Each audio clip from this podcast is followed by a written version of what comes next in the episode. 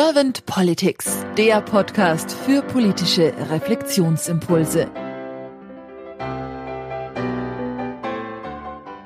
Herzlich willkommen zu einem neuen Podcast von Servant Politics. Ich spreche heute mit Markus Richter. Mein Name ist Claudia Lutschewitz. Guten Morgen, Herr Richter. Guten Morgen, Frau Lutschewitz.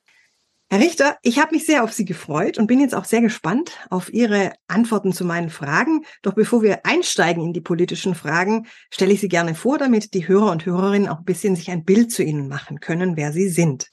Sie sind Schweizer und Deutscher, Finanzberater und Sie haben Finanzwesen, Buchhaltung, Sprachen und Philosophie studiert. Und im Vorgespräch habe ich jetzt auch so ein bisschen bei Ihnen schon rausgehört, dass Ihr Herz auch etwas politisch schwingt. Also dass Sie sich Gedanken machen über die direkte Demokratie, die ja in der Schweiz gelebt wird und die repräsentative Demokratie in Deutschland. Und dass eben vieles auch mit der Gesprächskultur zusammenhängt. Und wir hatten uns ausgetauscht zu den unterschiedlichen Gesprächskulturen, einmal Schweiz, einmal Deutschland. Und was ich bei Ihnen auch sehr interessant finde, ist dieser philosophische Hintergrund, der Sie sehr interessiert und auch anspricht. So habe ich zum Beispiel in Ihrem LinkedIn-Account den Satz von Pythagoras gefunden. Die ältesten und kürzesten Wörter Ja und Nein erfordern am meisten Nachdenken. Und ich denke, das ist jetzt ein guter Einstieg in die Politik. Fragen von mir. Und wenn Sie keine erste Frage an mich hätten, dann würde ich einfach starten. Ja, Frau Lutschewitsch, bitte starten Sie.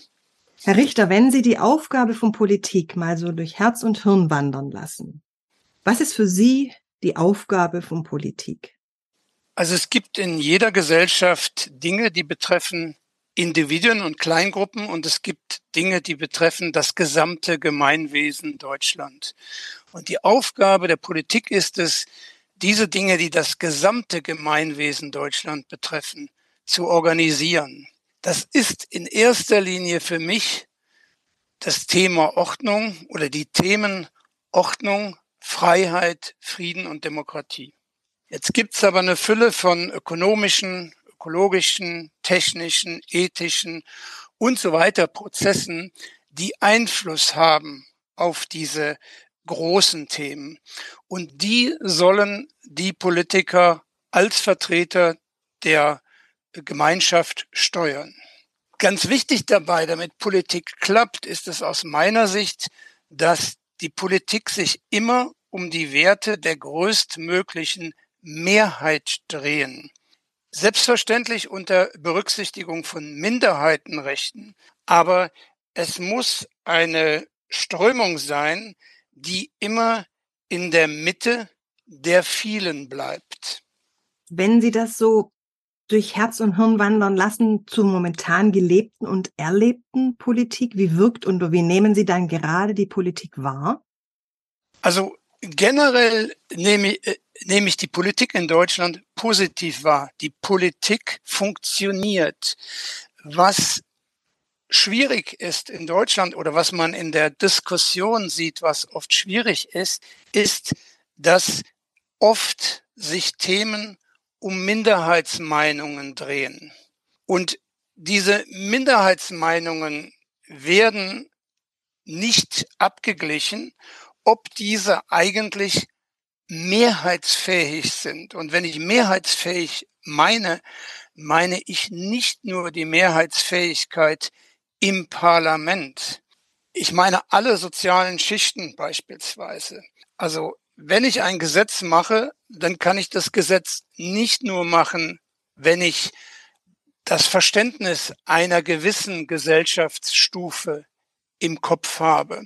Ich muss immer gleich die anderen mit berücksichtigen, weil auch wenn die vielleicht heute nicht sich zu Wort melden, morgen werden die das, vielleicht passiv oder vielleicht mit den Füßen, aber sie werden's. Also muss man als Politiker ganz gut aufpassen, dass man nicht zu sehr in seiner eigenen Ideologie verhaftet bleibt. Wenn Sie das jetzt weiter transportieren für die Politik der Zukunft, was sind dann Ihre Wünsche für die Politik der Zukunft? Also was ich gesehen habe, dadurch, dass ich ja äh, auch in, in zumindest einem anderen Land länger gelebt habe, ist, dass es oft sehr gut ist, wenn Themen verschieden diskutiert werden, aber vielleicht auch verschieden implementiert werden. Ich mache jetzt mal ein Beispiel bezogen auf Deutschland. Wir haben in Deutschland einen hohen Föderalismus im Bereich Bildung, was manchmal dazu führt, dass man sagt, ähm, einer, ein Abschluss, der in einem Bundesland äh, geleistet wurde, ist vielleicht besser wie ein Abschluss, der in einem anderen Bundesland geleistet wurde. Ich finde diese Vergleiche positiv, weil sie führen dazu, dass man in einem ständigen passiven oder nicht passiven, friedlichen Vergleich ist und sagt, oh, was kann ich an meinem Bildungsmodell noch verbessern, wenn doch eine große Zahl von Menschen in einem anderen Bundesland das Bildungsmodell mehr schätzt.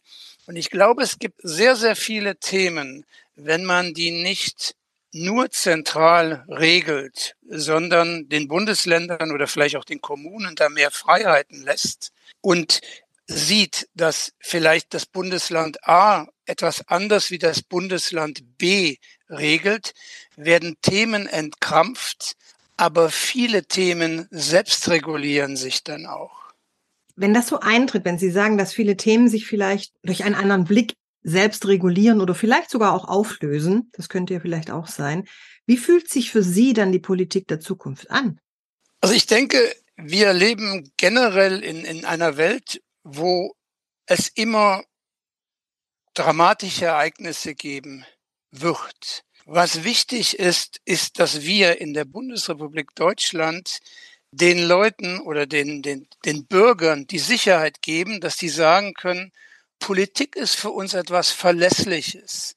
Es gibt vielleicht all diese dramatischen Ereignisse außerhalb unseres Landes, aber wir in unserem Land, wir bauen etwas Stabiles auf und wir wollen das Stabile in die Zukunft tragen. Das heißt, für mich ist es wichtig, dass eine Politik auf unserer erfolgreichen Geschichte nach dem Zweiten Weltkrieg aufbaut und dieses politische Modell mit so wenig Brüchen wie möglich in die Zukunft bringt.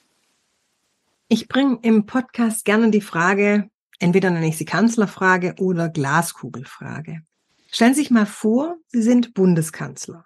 Sie haben auch in der Schweiz sein, das weiß ich, aber vielleicht stellen Sie sich einfach mal vor, Sie wären jetzt deutscher Bundeskanzler und Sie mhm. hätten ein Team an Ihrer Seite, das sehr mit ihren Themen auch schwingt, übereinstimmt und auch gerne dieses andere Denken vielleicht anstreben möchte, was ich bei Ihnen so ein bisschen rausgehört habe, dieses über die Dinge hinauszudenken, weiterzudenken. Was wären denn so zwei bis drei Ihrer Fokusthemen, die Sie mit Ihrem Team gleich zu Anfang anstoßen würden? Also ich habe eine ganz einfache Einstellung und die ist, nichts ist besser als ein gut organisiertes Haus. Und ich meine jetzt damit das Haus Deutschland. Das heißt, der wesentliche Fokus muss sein, dass unser gemeinsames Haus Deutschland stabil, solide und zukunftsfest organisiert ist. Und da gibt es dann verschiedene Themen, die wir alle kennen, also ökologische Themen. Selbstverständlich brauchen wir einen guten Umweltschutz, wir brauchen eine solide Biodiversität, wir brauchen eine wirtschaftliche Stärke, das heißt, wir müssen sicherstellen, dass es Forschung gibt, dass es Unternehmertum gibt, dass es Leute gibt, die an das Land wirtschaftlich glauben und es weiter äh, voranbringen wollen, wie auch gewisse außenpolitische Themen, wo man sich positioniert und sagt, das sind unsere Interessen in der Welt und die wollen wir auf eine gewissen Art äh, vertreten. Das Allerwichtigste bleibt, was ich am Anfang gesagt habe es ist unser Haus, es fängt in unserem Haus an und wir organisieren unser Haus optimal. Was ich nicht schätze, sind Leute, die sagen anderen, ja, also anderen Ländern, jetzt macht das doch mal so oder wir mögen gar nicht, wenn ihr diese äh, Politik treibt, das, das, das, ist, das nehme ich sehr wenig konstruktiv wahr, weil ich glaube, alles fängt zu Hause an und wir müssen ständig unser Haus erneuern, ständig unser Haus für die nächste Generation herrichten. Also das, das sind meine, meine Herzensthemen. Dankeschön für die Impulse. Herr Richter, habe ich Ihnen jetzt irgendeine Frage nicht gestellt, die Sie im Zusammenhang zum Thema Politik der Zukunft gerne beantwortet hätten?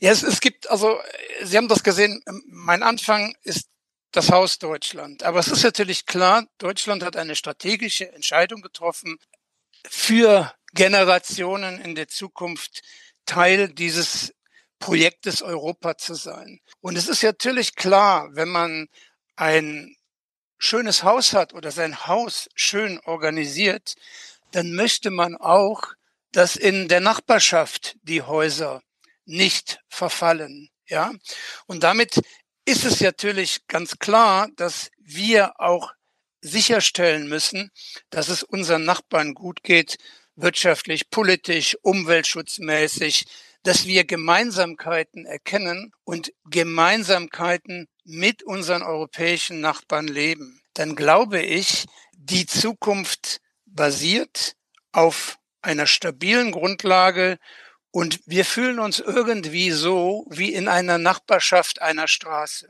Ich danke Ihnen sehr für Ihre Impulse und das Teilen Ihrer Gedanken, Herr Richter, und sage dann einfach mal bis bald.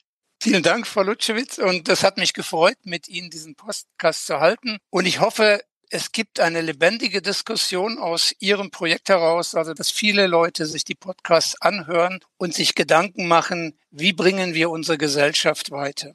Dankeschön.